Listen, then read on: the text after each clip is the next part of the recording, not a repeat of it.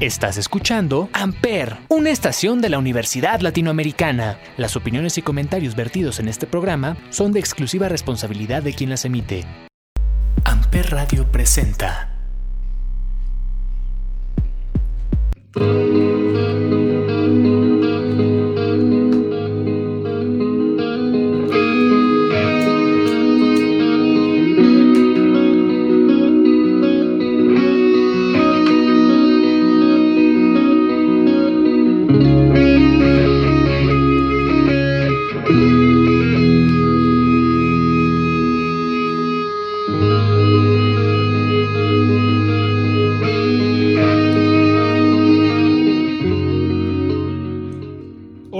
Bienvenidos a nuestro... No estoy muy seguro si este sería nuestro primer episodio oficial, ya que el pasado pues fue como nuestro demo, pero bueno, bienvenidos a este episodio de este nuevo podcast llamado Sonidos en el Aire. Y como todos los viernes nos va a acompañar Olivier. ¿Cómo estás, Olivier? Hola, Ismael, bien. Aquí contento de tener este nuevo proyecto en, en Amper Radio. A ver, esperemos que les guste. Así es. Eh, recordemos que este podcast está dedicado justamente a música que sea pues poco común o que no sea tan mainstream, que esté un poquito underground. Solo que en esta ocasión pues íbamos a hablar de una de las bandas más mainstream tal vez de la cultura pop, pero vamos a hablar de algo que no a, no a muchos les va a gustar, que es la infame, hasta ahora la infame eh, lista negra de Metallica. ¿Qué es eso, Olivier? Pues bueno, primero, pues para los que no lo conozcan, que me imagino que son pocos, Metallica es un grupo de heavy metal que surgió en los 80s en San Francisco, este, en Estados Unidos, y que, bueno, son considerados el grupo de heavy metal más famoso de, pues, de la historia, ¿no? Y de lo comercialmente son los que más han vendido. Y justo para celebrar los 30 años de su disco más famoso que salió en el 91, que es el disco negro o Metallica, que también le pueden decir que es un disco clásico, este que tiene la portada negra con la serpiente del Don't Tread on Me.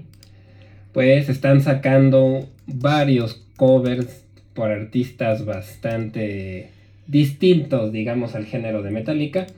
Y bueno, a algunas personas les está gustando, a otras les está pareciendo horrible. Y vamos a hablar de este el disco negro y estos covers, Blacklist, que le está poniendo Metallica, para festejar los 30 años del disco negro. Así es. Antes de empezar, vamos a hablar un poquito del original, del Black Album. Es un, disco eh, que mucha gente, como más true al, al metal, eh, consideró que fue el momento eh, en donde Metallica se vendió, ya que el sonido se convirtió en algo mucho más comercial eh, aquí ya no, no estaba como toda la imagen trashera, la imagen más este, violenta que tenía Metallica en sus inicios, sino aquí se fueron por canciones más poperas, más comerciales, con un sonido más accesible y que pues bueno, a final de cuentas tuvo muchos problemas el, el disco con su producción y con toda, todo lo que salió alrededor de él, ¿no? Sí, fue un disco que dividió muchísimo a los fans de Metallica. Es un, el primer disco producido por Bob Rock, que es un productor muy este, famoso, sobre todo en, en este estilo de música. Es un disco exitosísimo que hasta la fecha sigue apareciendo en los más vendidos de rock este, de la historia, ¿no? Entonces es un disco que le fue muy bien, pero que sí, los fans se dividieron mucho porque Metallica era este grupo que venía de ser de los creadores del thrash metal, que es este estilo de estadounidense, de música súper rápida, pesada. Aunque ya tenían tintes de cosas muchas más tranquilas, como en canciones tipo Fade to Black, que metían introducciones de guitarra. Pero bueno, era un grupo pesado que los fans lo consideraban como es nuestro grupo, ¿no? Y entonces con este disco se vuelven populares masivamente. Y pues lógicamente mucha gente le pareció horrible, hasta hicieron quemas del disco y fueron de ese estilo de dramas que solemos ser los fans a veces. Sí, como que normalmente el fan de Metallica es muy típico, ¿no? Ese, este típico true que cree que todo lo que no es Metallica apesta, apesta casi casi, ¿no?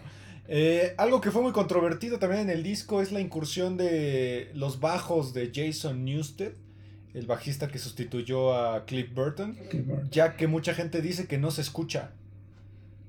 Sí, esto es algo que siempre se quejan de, Jason Newsted, ¿no? Que lo, le bajan tanto al nivel del bajo que prácticamente ni se escucha. Eh, y pues claro, temprano se terminó saliendo de la banda por esto y por otras cosas, ¿no? Así es. Pero bueno, es un disco que tiene clásicos eh, ya que han pasado la historia, como Enter Sandman, Sad But True, The Unforgiven, Whatever I May Roam. Y creo que la más icónica es Nothing Else Matters, ¿no? Que hasta ha sido cobereada infinitas veces. Sí, Nothing Else Matters, que hace poco llegó al billón de reproducciones en YouTube. Un billón de reproducciones. Un billón de reproducciones. Un billón. Entonces es una de las canciones más populares de Metallica, siendo que es la que se aleja un poco más de su estilo realmente, ¿no? Porque es una balada muy bonita, que en mi caso ya se me hace que está muy choteada, como que la has, la has, escuchado tantas veces que ya es como, ay, otra vez Nothing Else Matters. Pero sí, de que es famosa, es famosa. Junto con Enter Sadman también, que es una canción súper popular, ¿no? Así es. Que no, no, importa si te gusta o no el metal, seguramente has escuchado Nothing Else Matters y Enter Sadman. Claro, ha salido en videojuegos, ha salido en películas, todo este soundtrack de canciones lo han escuchado seguramente en algún lado. Como decía Olivier, la portada es completamente negra, que es una especie de homenaje al White Album de los Beatles. Y sale la, una serpiente de cascabel, que es el símbolo de la bandera de Gatsden, que justamente es un icono del liberalismo em, estadounidense. Sí, es como, un icono exacto de los, de los estadounidenses, sobre todo que están en contra del, pues, como de la opresión y ese estilo de... por parte del gobierno, ¿no? Así es, pero bueno, vámonos a los artistas invitados a esta lista negra, que hay creo que un poco de todo, ¿no? O sea, no, no se centraron en artistas de metal ni en artistas de rock, sino que también hay artistas bastante propositivos como nuestras... No estoy muy seguro si son compatriotas, porque según yo las dos nacieron en Estados Unidos, que son las Hash. Hash, sí. Hay nombres bien extraños que nunca se hubiera esperado uno, como también J Balwin, que es este reggaetonero que pues, la verdad es que nada que ver reggaetón con trash metal, pero, bueno. Mon Laferte, chileno. Juanes. Bueno, Juanes ahí sí, estoy seguro. Él era metalero. Él era metalero, tenía una banda y la verdad Juanes es un gran guitarrista de metal. Toca muy bien metal, ese tipo.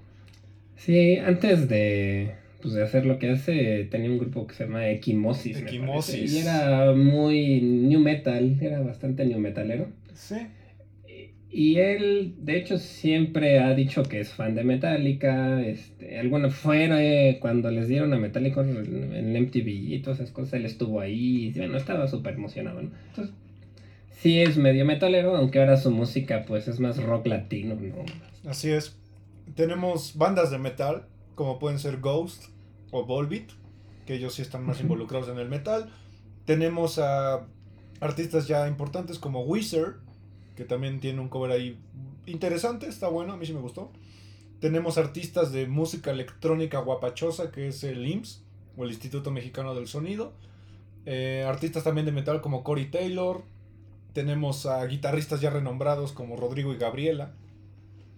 Mexicanos también. Mexicanos. Le están dando mucha importancia a Latinoamérica, por lo que sabes. hay muchas bandas y artistas latinoamericanos que están participando. Así es. Que bueno, y venden mucho en Latinoamérica también Metallica. Y está uno de los saxofonistas, y no es que el saxofonista más importante actual, que es Kamasi Washington, un, tipo increíble que hace como eh, jazz experimental, eh, neo soul o cosas así, muy interesante.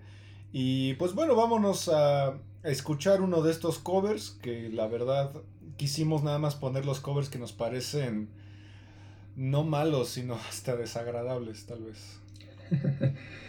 Sí, bueno, vamos a poner primero un poco de la canción original para que puedan comparar y después un poco del cover, igual para que puedan comparar las dos versiones si es que no las han escuchado.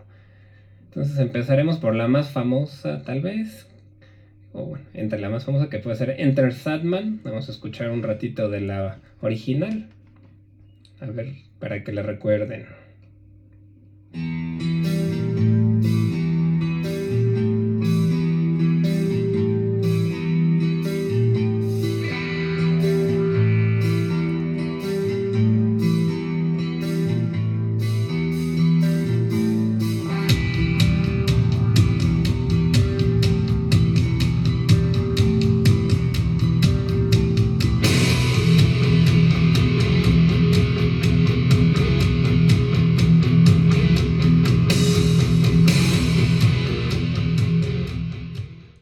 Ícono de, de la música metalera, ¿no? De la música en el metal y del, pues, del rock en general ya. Si no han escuchado esta canción, pues sí necesitan ponerse a escuchar más rock. Pero bueno, entonces ese sería el intro de la canción original. Y ahora vamos a pasar al, al cover. Al cover un poco controversial porque bueno, fue, es Juanes el, el que hizo el cover de, esta canción. Entonces vamos a, escuchar un, un pedacito.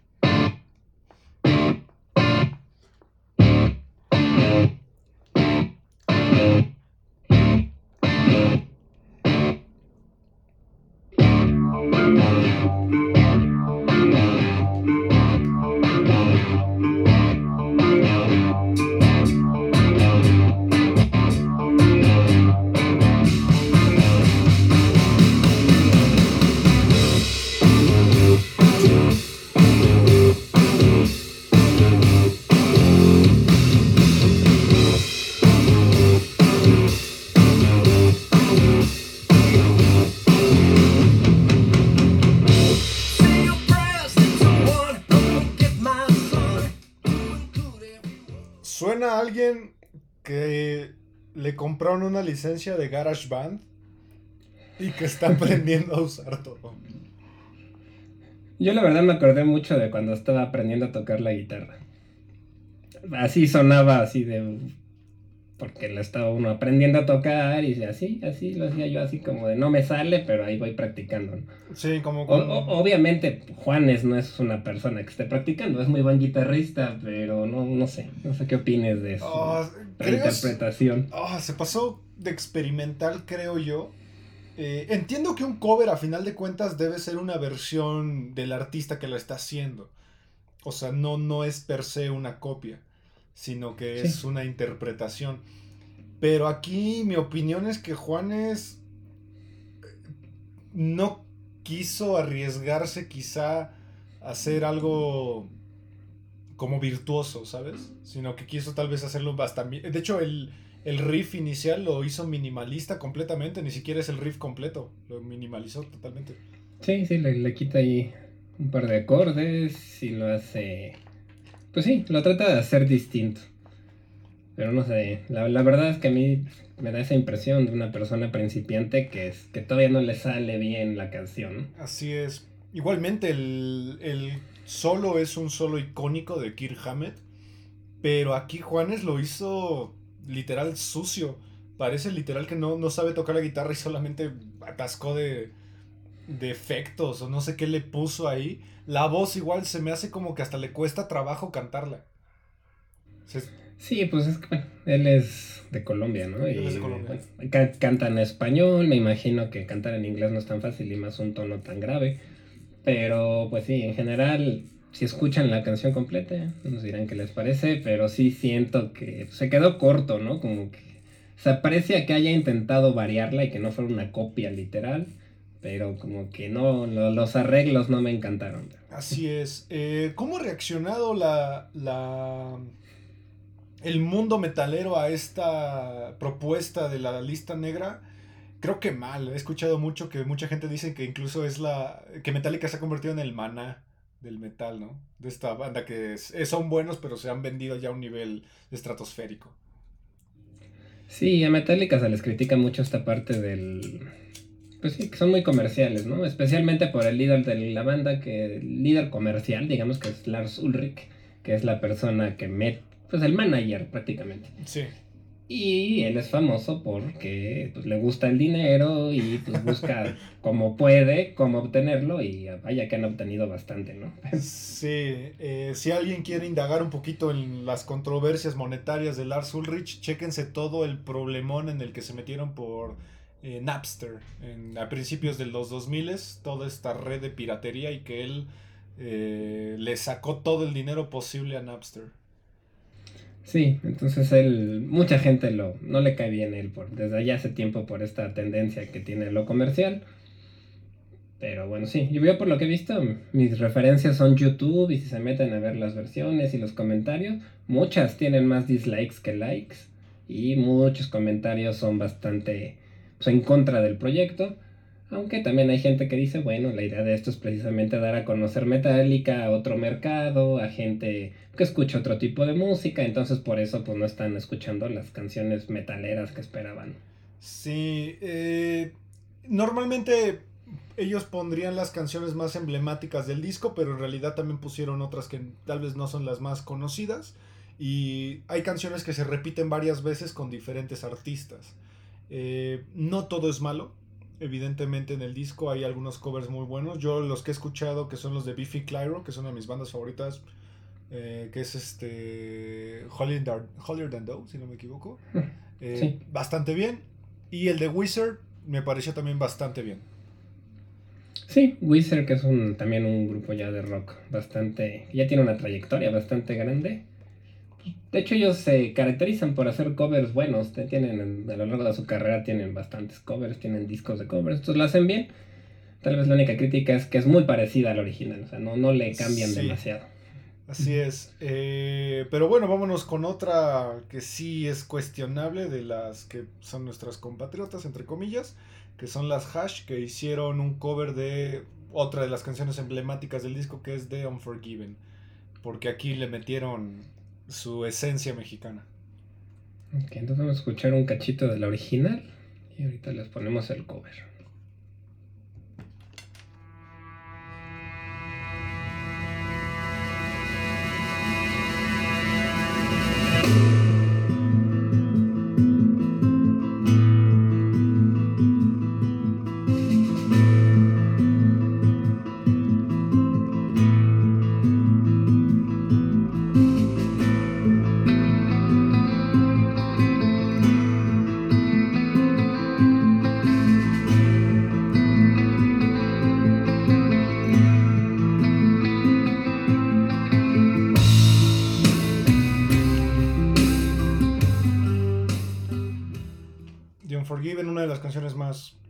Tranquilas, quizá de la trayectoria de Metallica, pero de las más emblemáticas.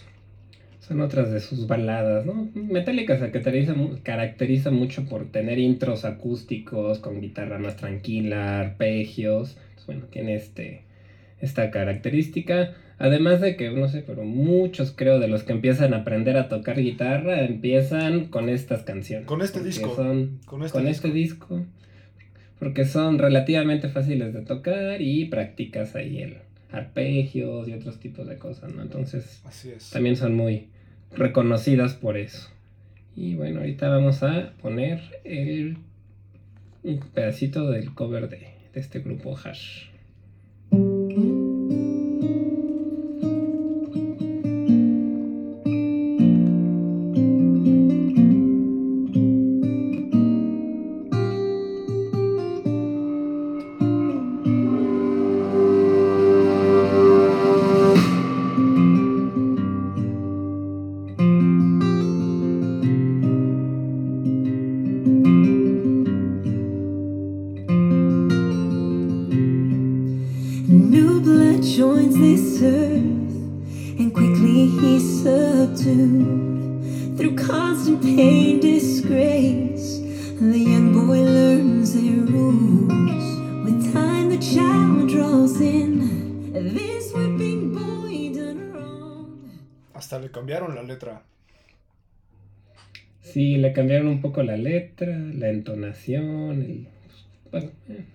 bastante le, le, agregaron, ¿no? Inclusive ya una parte más hacia el final meten mariachis. Mariachis y hasta la cantan el coro en español. Sí, justamente. suena terrible. O sea, no, no porque esté en español, sino porque de verdad suena terrible. Está... Ah, híjole, es que en mi opinión la mayoría de las traducciones de rock a español son pésimas habrá alguna excepción, pero en general, híjole. Me acuerdo de la cama de rosas de Bon Jovi, sí, exacto. Eh, al final de cuentas, Metallica siempre ha sido una banda muy caracterizada por sacar constantemente material, ya sea reversiones, remasterizados, en vivos. Eh, me acuerdo que cuando vinieron a México en el 2000, ¿qué será? En el 2006, por ahí hasta hicieron un disco triple de las tres presentaciones en el Foro Sol, o sea, algo, en mi opinión, un poco innecesario, que es algo de gloria, lucha y no sé qué diablo se llama. Pasión y gloria o algo así. Pasión y gloria. Orgullo, pasión Orgullo, y gloria. pasión y gloria. Eh, Sacaron su DVD y El DVD, han sacado dos veces el Sinfónico, el volumen 1 y el volumen 2. Eh, tuvieron dos discos terribles entre después del Black Album, que son el Load y el Reload. que a mí me gustan, ¿eh? Tengo que hacer. Tiene, tiene buenas canciones por ahí, eso sí. Es que es más hard rock que, metal ya de esos discos, pero sí. sí. Después viene el súper controvertido Saint Anger, que es un disco espantoso. Tiene por ahí dos canciones que yo rescato, pero lo demás es horrible. La eh, cacerola en lugar de tarola. Así es, se cortaron el cabello, que mucha gente consideró que fue la traición más grande al metal. Justo en el load. De hecho, hasta se, maquillaban los ojos estilo He. La gente se sacó mucho de onda con ese cambio de imagen también. Sí, y bueno, después vinieron con algo un poquito más. Eh, volviendo a sus orígenes, que sería el Dead Magnetic, producido por Rick Rubin que ahí tenía muchos problemas de ingeniería de audio, ya que los canales, mucha gente especializada decía que si los escuchabas con unos audífonos Bose, se escuchaba perfectamente que los canales estaban mal masterizados, el paneo estaba mal hecho, y también de ahí vinieron con uno que, pues que no es precisamente el peor disco de Metallica, la verdad, que es el Hardwired to Self-Destruct no me parece malo, pero Metallica como que se quedó muy atrás en la innovación de, la música, creo yo. Sí, yo estoy de acuerdo. Yo siento que, por ejemplo, el Dead Magnetic se me hace un intento de hacer un Unjustice for All otra vez. Sí, como que no les... malo, o sea, no es que sea malo. A mí me sigue pareciendo mejor que la mayoría de las cosas que están en el radio, por ejemplo. Sí.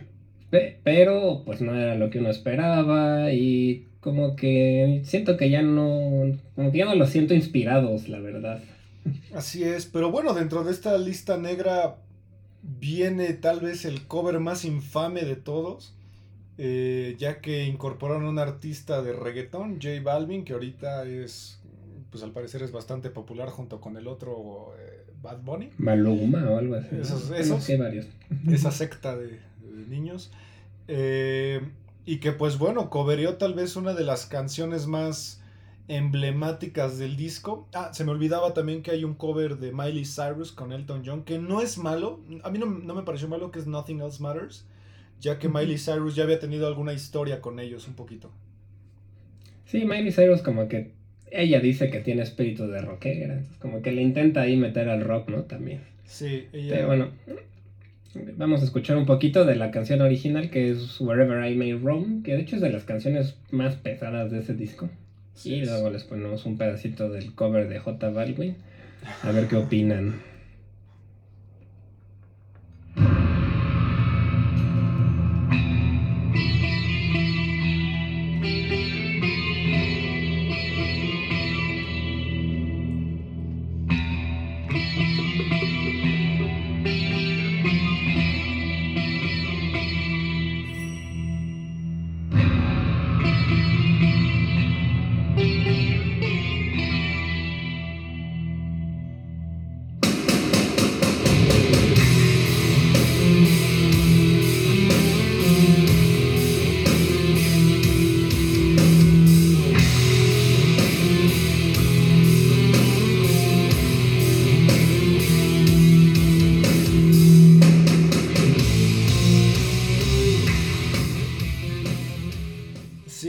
Canciones más pesadas del disco, junto con quizá Sad But True.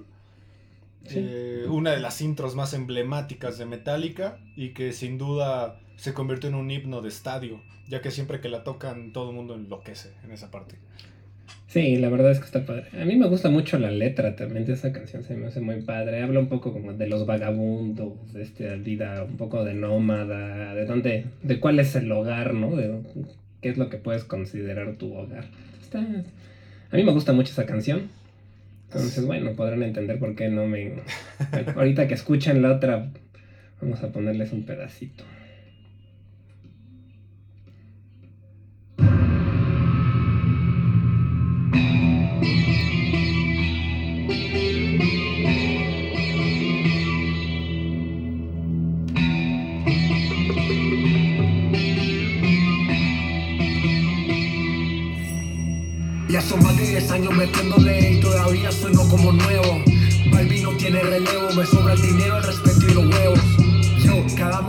Que hago, el juego otro nivel lo elevo. Tú sonaste, te apagaste y no lleva ni la mitad de lo que llevo.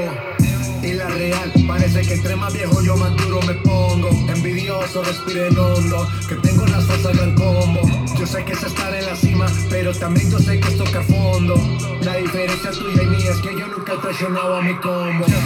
Cada día más caro,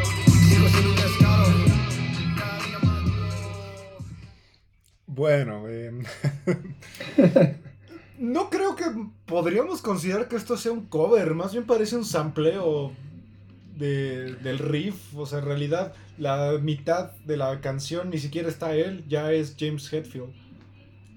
Sí, la verdad es que sí, más que cover, pues un sampleo, ¿no? Porque toman la primera parte tal cual como empieza la, la canción original y luego meten ahí el sampleo todo el tiempo y se la pasa cantando cosas que no tienen nada que ver con la canción original y medio rapeando.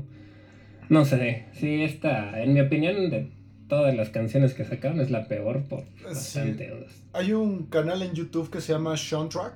Es un Mm, sí chico español sí que se conozco. dedica justamente a analizar canciones y las despedaza para analizar el bajo suena así, la batería así, la voz así, etcétera, etcétera.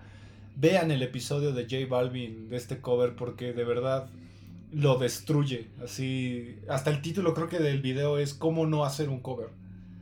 Es Sí. bastante bueno el video, véanlo, de Sean Track.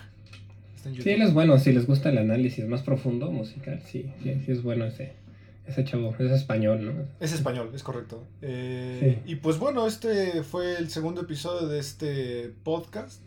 Eh, tratamos de analizar un poquito los covers que entraron a esta lista negra. Todavía no salen todos oficialmente en Spotify, por ejemplo. Hay algunos que ya se han liberado, otros que todavía no. Esperamos que no sé ni siquiera cuándo anunciaron la salida ya del disco. Creo que no han dicho. No, pero están preparando como una, una caja con viniles Sí. y algo que va a estar carísimo además, pero Sí, seguramente.